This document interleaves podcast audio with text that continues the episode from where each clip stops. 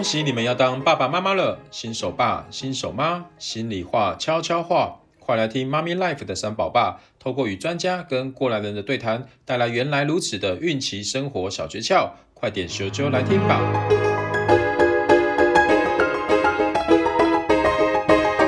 欢迎回到妈咪 Life 会客室，我是三宝爸 Gary，妈咪盖执行长，今天很高兴能够邀请到昌哥。Hello，妈咪 Life 的好朋友们，大家现在好，我是你们的顶级私人教练昌哥。好，上次的节目啊，获得非常大的回响，很多的听众都觉得昌哥上次分享的内容非常的实用，然后也真的能够带给他们不一样的一个想法。是，所以说今天这次我们要特别来聊一聊，呃，怀孕以后的新手爸妈的一个养成班哈，因为我们发现。上次我们有聊到嘛，因为呃开车有教练，我们做任何的很多的行业都会有所谓的证照，所以需要上课、需要考照，甚至有教练。可是好像在新手爸妈这样的一个区块，并没有所谓的教练或者是证照可以考。是，所以大家都在一种懵懵懂懂的状况之下，不清不楚的状况之下，突然当了爸妈。嗯，然后呃就可能会因着上一代的一个。的一个亲子关系而持续的教养这样的一个教养方式，所以我觉得这样的方式可能不太适用新新一代人的一个新手爸妈的一个生活了。没错，所以这次我们希望跟昌哥，请昌哥来帮我们分享一下，很多爸妈新手爸妈在怀孕以后，他们开始有一些呃身心的变化，是甚至在人际关系上面的一些变化，是可不可以请昌哥帮我们分享一下，在怀孕以后？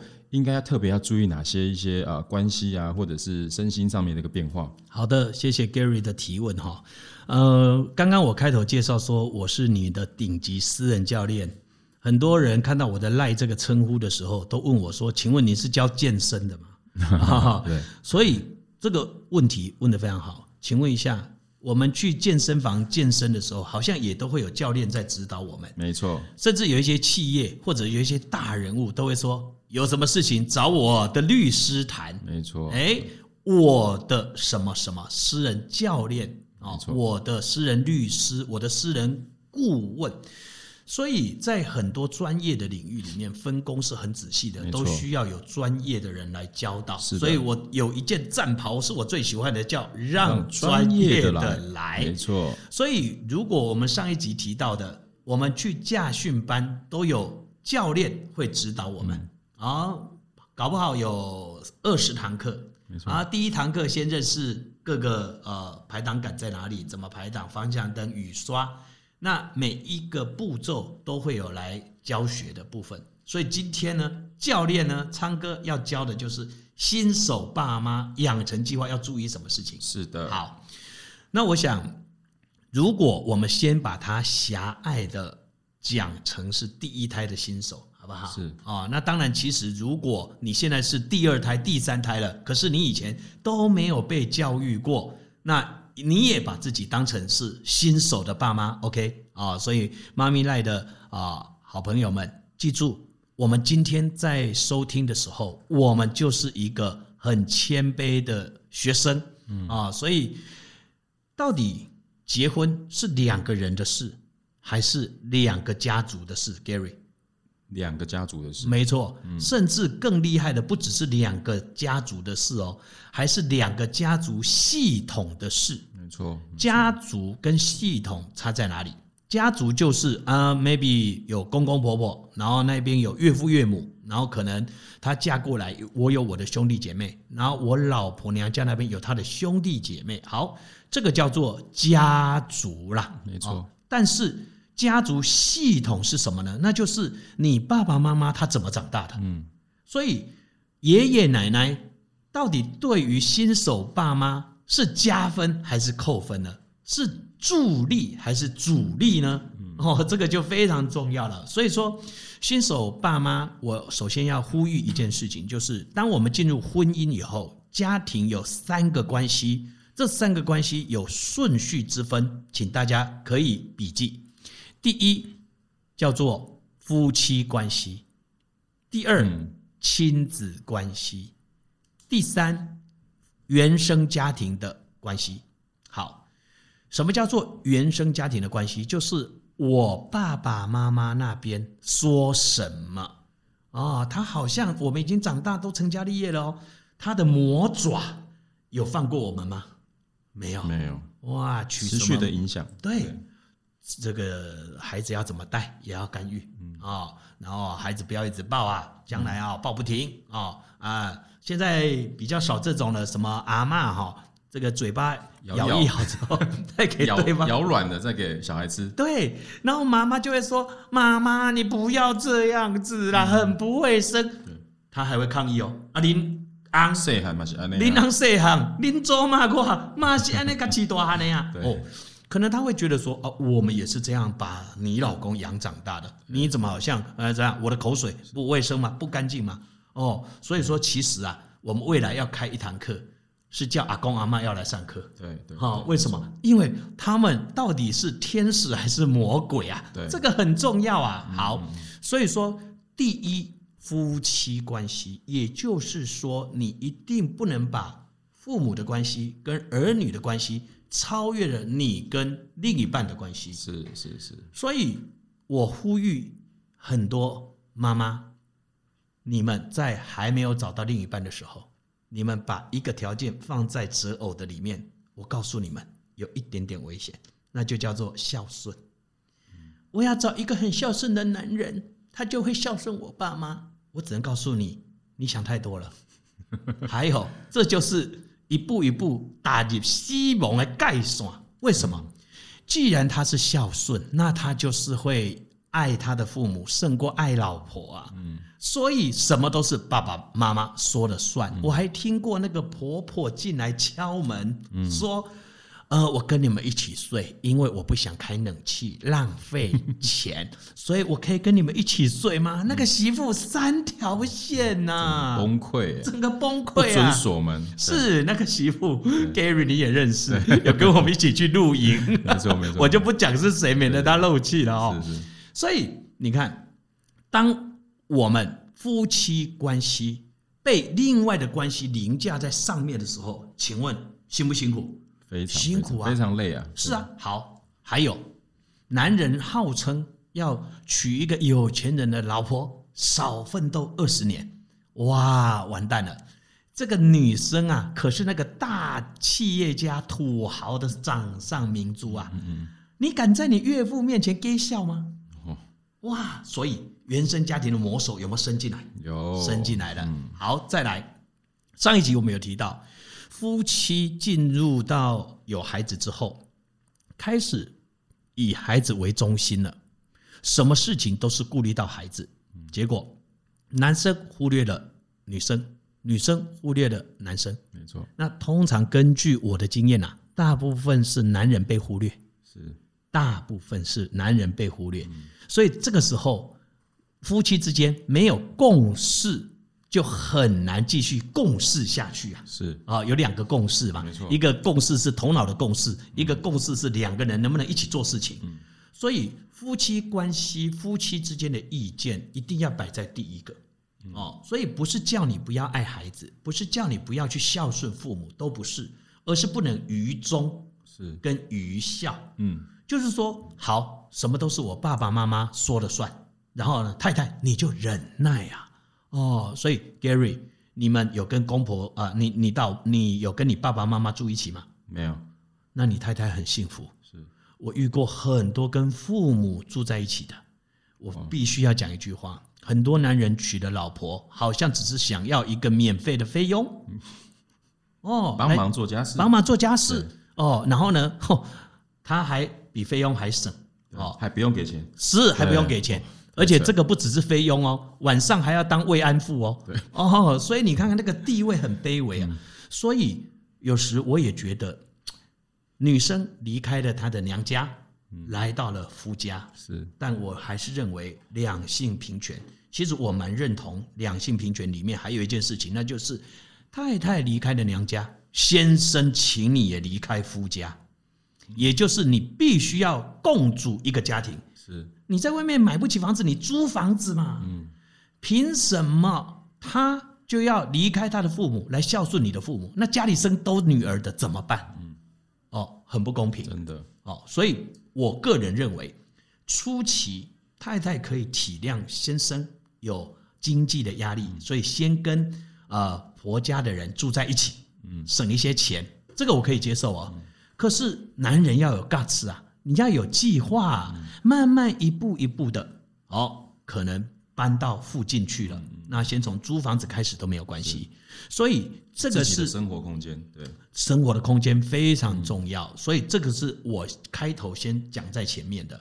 新手的爸妈们，请你们要多一点体谅女人。女人离开了她的家，哦，离乡背景。像我老婆从台南嫁给了我，离开了她生长四十年的地方。她真的要嫁给我之前呢，我还让她在结婚后，我多让她在娘家住了三天。哦。她妈妈很感谢我这件往事呢，五年过去了，还在提这件往事哎，他就说哇，正常，妈足感谢呢，你当初哦和秋萍哦，各位你给多三工哦，我足感动的呢，那无我看伊伫咧哭，我足唔甘的，我这早间我足唔甘的，嫁去台北的呢。你看，我们只是这样小小贴心的一个举动，妮妮就感觉很温暖哦。妮妮跟秋萍是同一个人。都是昌哥的夫人，对对对对，他叫，所以上次有人我讲说，昌哥你到底几月末啊？几年年啦 啊？几年年哈？啊，但是昌哥的背景比较特殊一点点，我稍微利用大概三十秒简单说明一下。是，因为我生了三个孩子，但是我三个孩子的妈妈在几年前因为癌症过世了。嗯，哦，所以我老大今年已经二十六岁了。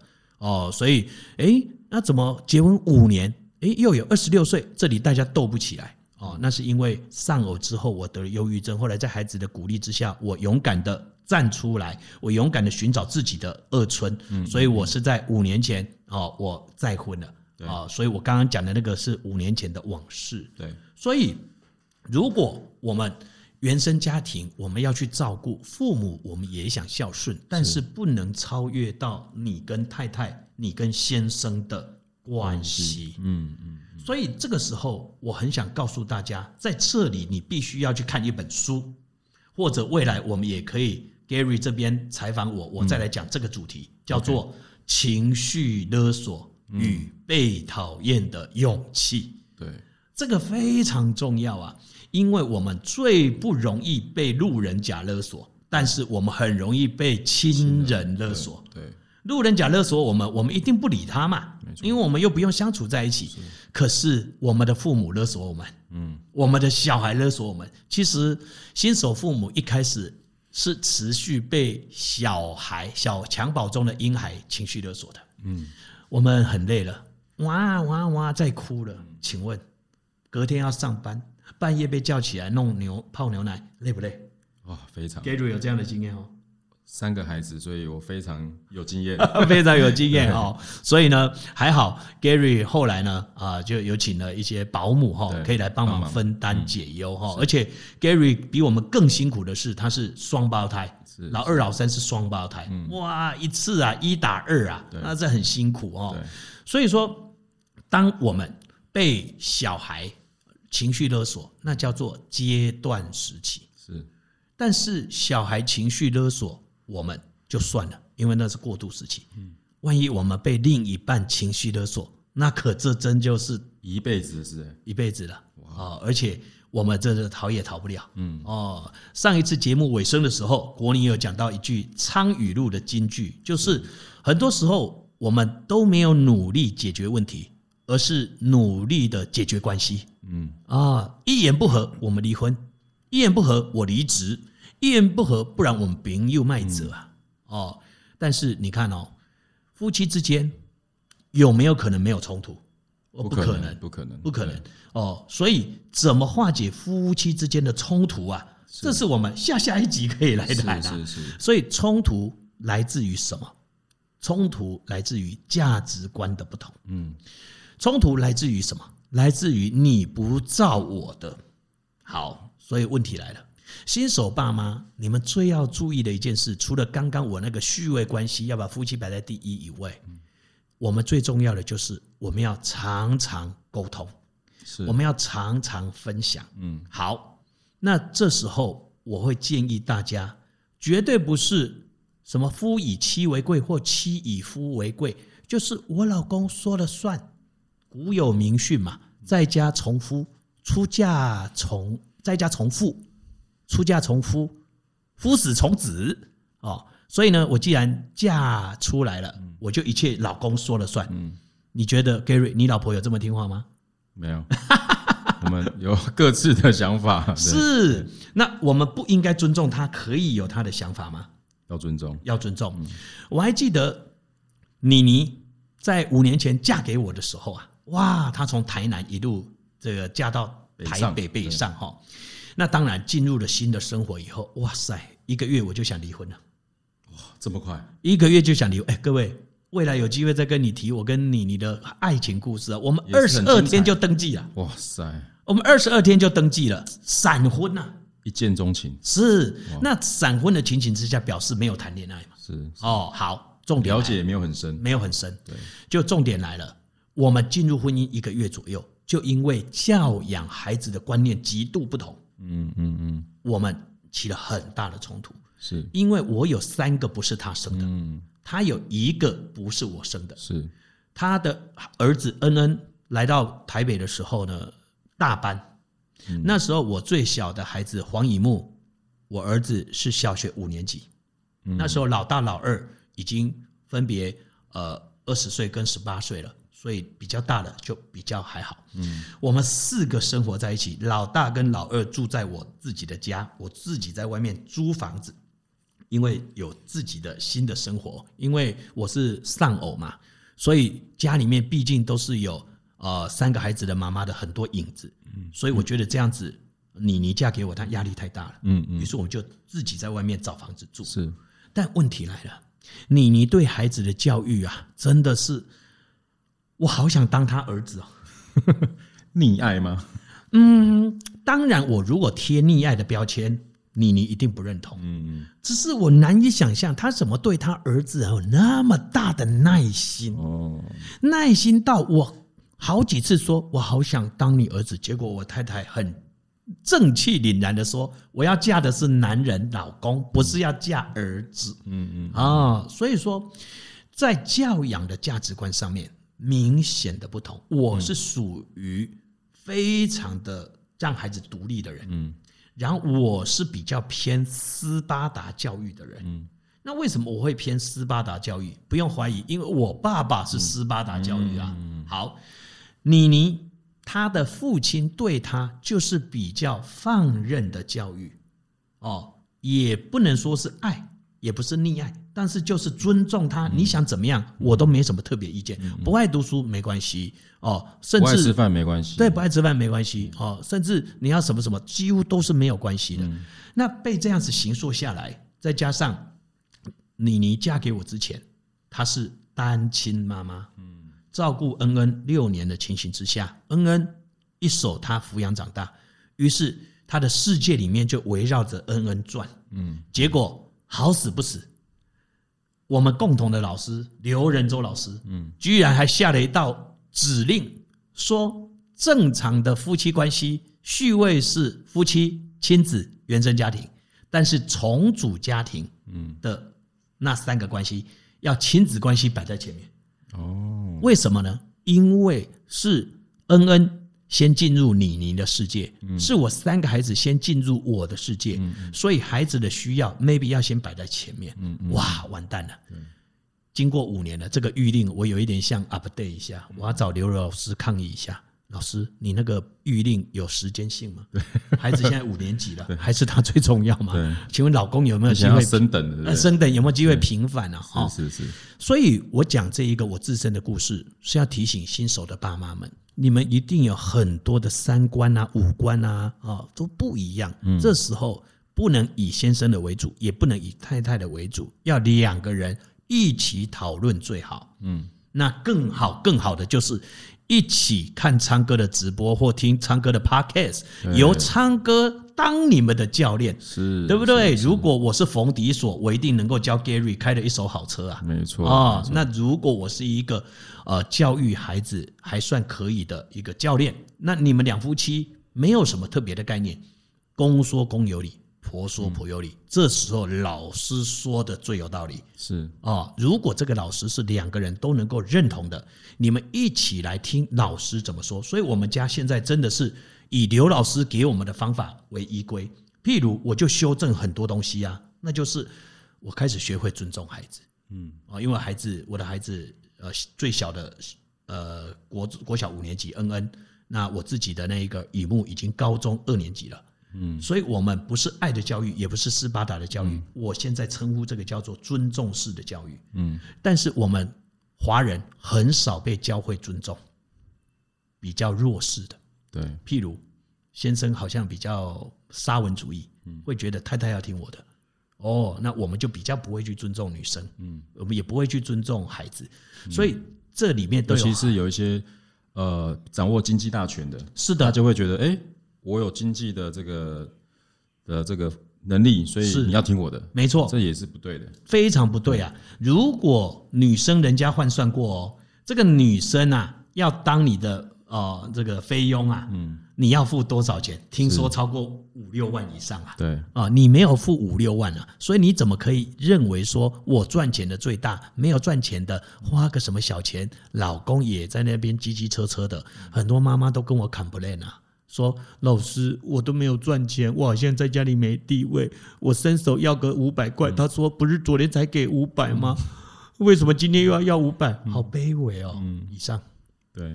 所以，昌哥这些讲的这些内容啊，都是很多家庭很实际面对的问题。只是过去我们面对问题的时候，我们只能通常就自己想办法解决，是。但是通常解决都没有真正解决的问题，是，却把关系给解决了。没错，对。那这是一个，所以为什么昌哥其实我觉得很感动，是昌哥有一个愿景，就是他要降低台湾的离婚率。是。那离婚率要怎么降低？就是需要透过一些学习跟引导。那为什么我我我跟昌哥这个缘分这么深？是因为其实我也认识很多老师，也做过很多学习。可是大部分的学习都是一个阶段性的啊，比如说我去上了三天两夜、两天一夜或一天的课程，上完结束了。通常结束慧根比较好的，大概可以撑个几个月；是慧根比较差，大概两周左右就退价，对，忘光。对，那。昌哥比较特别，是昌哥是属于陪跑型的教练，是，也就是他陪着大家成长，陪着大家学习。而且，我觉得跟昌哥学习有个最大好处是，他会有新的东西出来。是为什么呢？因为昌哥不断的在看书，不断的在学习新知，再把这些内容整理。归纳了以后再分享给我们知道，是，所以这是我觉得我们学习最有效率的一个方式。是，所以因为我们我们从事的是妈咪盖是一个母婴平台嘛，所以我们也希望，呃，因为台湾现在生育率非常低哦，我们也希望透过昌哥的一个引导，昌哥的一个教导，可以让很多的新手爸妈哦了解自己在太我们一个家庭从怀孕到生完小孩中间有什么变化。甚至遇到什么问题的时候，会有一个教练可以去咨询，可以去做一个学习，是这样子可以让很多家庭步步入一个幸福美满的一个状态。是，所以很多的新手爸妈现在，呃，面对的就是说，生完小孩，尤其是我发现很多的新手爸妈，他可能就开始专注在一个呃小孩身上，甚至呢，他们其实不太懂得要怎么教育。看刚刚昌哥有讲，通常都是按照上一代的一个教育的方式。就跟着往下照这个模式一直下去，是。可是通常以前的模式其实不太符合现代的这样的一个一个需求。讲得非常好。举例来说，到底孩子要不要抱？孩子哭闹的时候，到底要不要抱他？嗯，这里就有很多教养方式不同了。是，很多都说不要一直抱，对，不然抱习惯了以后你没完没了。嗯，好。那我必须 update 这个新的观念。其实很多观念哈，我们似是而非啦。是我们讲一个最好笑的啦。Gary，你小时候有没有被教导一句话说，不要用手比月亮，不然会割耳朵？哦，有，所以都不敢比。我真的超不敢比耶。结果后来在我国中那一年，我知道这是我被糊弄了十几年之后，我那一晚狂比。我站在月亮底下来哥啊，比个过瘾的，对，比个过瘾的那样，很幼稚。对对对啊，但我想起来也很好笑，这样子。是，来。那以前更古老的时候，嗯，哇，日食，我们古代说日食叫天狗什么食日啊，或是天狗食月，是有没有？天狗把太阳什么吃掉了。对，结果呢，老祖先就说什么：“哎呀，敲锣打鼓，天狗就会跑掉了。”结果他们就拼命敲锣打鼓。是，结果哎，果然太阳后来就回来，他们就认为是我敲锣打鼓的功用。其实那时候全部的人哦，都把内裤套在头上哈。也会天狗也会跑掉，对，因为他就时间到了嘛，没错，他就是自转公转，他就跑掉了嘛。对，好，所以很多事情你以为是不对的东西，或者你以为对的东西，在与日俱进之下，想法已经是不一样了。是是，譬如商业人士都听过一本书，叫《有钱人想的跟你不一样》。是，然后还有就是伽利略啊，当时啊说地球是圆的。结果也被当成邪魔歪道，因为以前都说地是方的，所以你会发现到说，原来我们有很多教养观念，我们有很多夫妻经营之道啊，其实都不是那么的对。没错，譬如我也听过说，啊，女人就比较软弱嘛，男人你就多让她一点嘛。嗯，那男人没有委屈吗？男人也有委屈跟压力啊，都说女人离乡背井嫁给男人，那男人有没有扛这个社会的压力？有啊，嗯，女人可以在职场上面不顺利的时候丢一句话：“我回家让我老公养。”男人能丢一句话说：“我回家让我老婆养。”让我老婆养，像话吗？啊，说不过去了哈，所以都有彼此的压力，所以我们一定要什么？譬如我回到聚焦刚刚说的，孩子在哭了，到底要要要不要抱？来。公布正确答案，当然要抱。你要担心的是你抱的不够多。弗洛伊德在口腔期、肛门期，他把他人分成五大时期啊。后面那几个时期孩子比较大了，我们就先不讨论。在口腔期、肛门期的时候，欲求不满都会造成成年时期的人们有非常多的困扰，譬如洁癖，譬如焦虑，譬如恐慌，譬如很怕被责骂。这些都跟童年时期有非常深刻的连结。譬如，一个爸妈在训练孩子，呃，不要包尿布的时候，结果孩子尿床了，居然处罚孩子。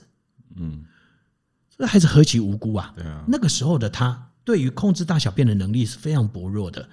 你知道那一种，他不小心尿下去的时候，你那个犀利的眼神，或者你没有用言语伤害他，你就是这样，唉。又尿下去，对，这一些都对孩子非常大的伤害，没错哦。所以如果孩子尿下去，只要说哇尿下去了啊，没关系啊，我们再把它洗一洗就好了。但是很多妈妈爸爸没这么困，没没这么容易。你知道尿布很贵吗？你知道洗衣服很麻烦吗？你知道现在冬天这床单很难干吗？到底床单很难干？这一件困扰着你啊，你就不怕你的孩子心灵受到影响吗？嗯，譬如孩子在外面弄得脏兮兮的，就会被骂。嗯，请问一下，衣服很难洗，跟孩子奔放自由自在，你到底应该要让他拥有哪一个？嗯，衣服再洗就好了，可是烙印在孩子生命里面、心里面的伤痕很难洗掉的。是是哦，所以说父母之间如果观念不同的时候，请。不要太大惊小怪，很正常。而且，他呃，公共电视曾经有一部戏叫做《你的孩子不是你的孩子》。嗯，那我必须要告诉各位好朋友们，你的价值观不是你的价值观，你紧守不放的价值观，其实是你父母给你的。嗯，其实是这个世界给你的。对，它不见得是你真正的价值观。是，只是很多时候你不敢展现真我。因为你怕被人家怎么评论，是，所以你害怕那个眼光，所以我要告诉大家，就单单这个小议题，要不要报，两夫妻可能意见就不一样了。是，这时候请相信专业。是，但是问题来了，对，市面上也很多专业的老师，彼此的论调是不同的，不同的，是抵触的。这时候怎么办呢？啊，以昌哥说了算。好，为什么呢？好，这时候我要就要讲我的骄傲了，因为刚刚 Gary。问了我一个，我跟大家讲一件事，我不断的自学。